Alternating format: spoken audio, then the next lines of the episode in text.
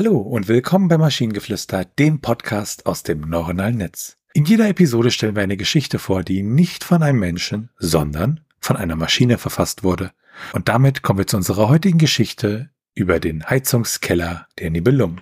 Es war ein kalter Winterabend in Nibelung, einer kleinen Stadt im Süden Deutschlands. In der Stadt herrschte eine ungewöhnliche Stille, da die meisten Bewohner bereits in ihren warmen Häusern saßen. Doch in einem bestimmten Haus war etwas Besonderes los. Das Haus gehörte einer reichen Familie, die in der Stadt bekannt war. Es war ein altes Gebäude mit einem großen Keller, der als Heizungskeller genutzt wurde. In diesem Keller gab es jedoch etwas, das niemand wusste, eine geheime Tür, die zum Verborgenen führte. Eines Abends beschlossen die Kinder der Familie, dass es an der Zeit war, die geheime Tür zu öffnen und herauszufinden, was sich dahinter verbarg. Sie fanden den alten Schlüssel, der schon seit Generationen in der Familie weitergegeben worden, und öffneten die Tür. Zu ihrer Überraschung befanden sie sich in einem Labyrinth von Gängen und Räumen, die durch die Jahrhunderte der Familiengeschichte geschaffen wurde. Sie sahen alte Gemälde, Kunstwerke und Schätze, die die Generationen vor ihnen gesammelt hatten. Doch als sie weiter in die Tiefen des Labyrinths vordrangen, bemerkten sie, dass sie nicht alleine waren. Sie hörten plötzlich ein Knarren von Schritten und ein flüsterndes Gespräch. Sie versteckten sich schnell hinter einer Statue und beobachteten, wie sich zwei Männer in der Mitte des Labyrinths begaben. Die zwei Männer trugen schwarze Gewänder und hatten Masken im Gesicht. Sie öffneten eine weitere Tür und gingen hinein. Die Kinder beschlossen ihnen zu folgen, um herauszufinden, was sie im Schilde führten. Als sie die Tür öffneten, wurden sie mit einem entsetzlichen Anblick konfrontiert. Vor ihnen stand ein riesiger Raum voll von dunklen Schatten und gruseligen Gestalten. In der Mitte des Raumes stand ein großer Steintisch, auf dem ein Mann in Ketten gelegt war. Die Kinder wussten sofort, was sie tun mussten.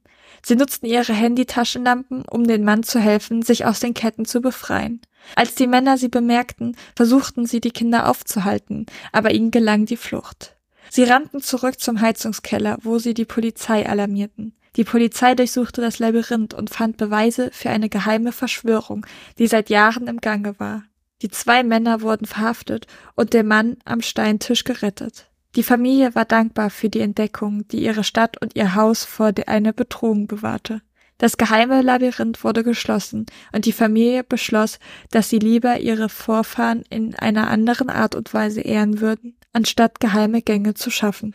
Ich hatte ja erwartet, jetzt kommt irgendwas mit der Nibelungen-Saga, aber ich fand einen Satz sehr, sehr großartig in dem ganzen Text, und zwar, die Kinder wussten sofort, dass sie etwas tun mussten. Sie benutzten ihre Handytaschenlampen, um dem Mann zu helfen und dann so weiter. Ich fand das so witzig.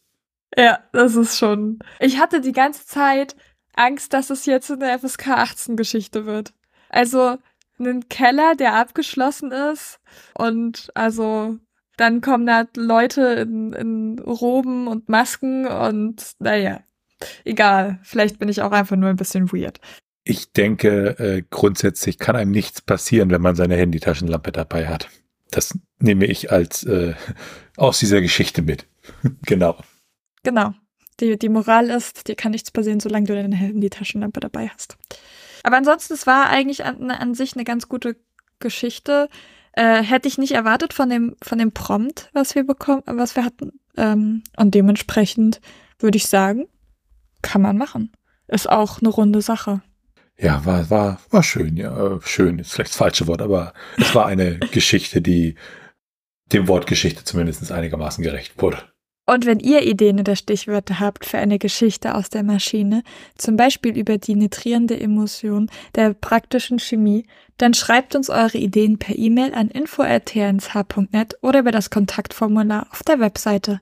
Bis zur nächsten Episode von Maschinengeflüster. Bye bye. Tschüssi.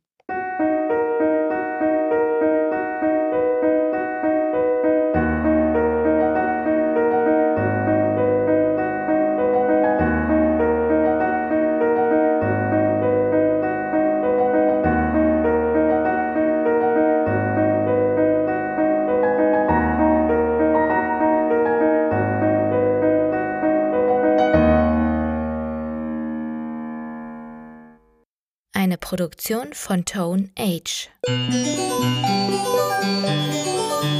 T1H.net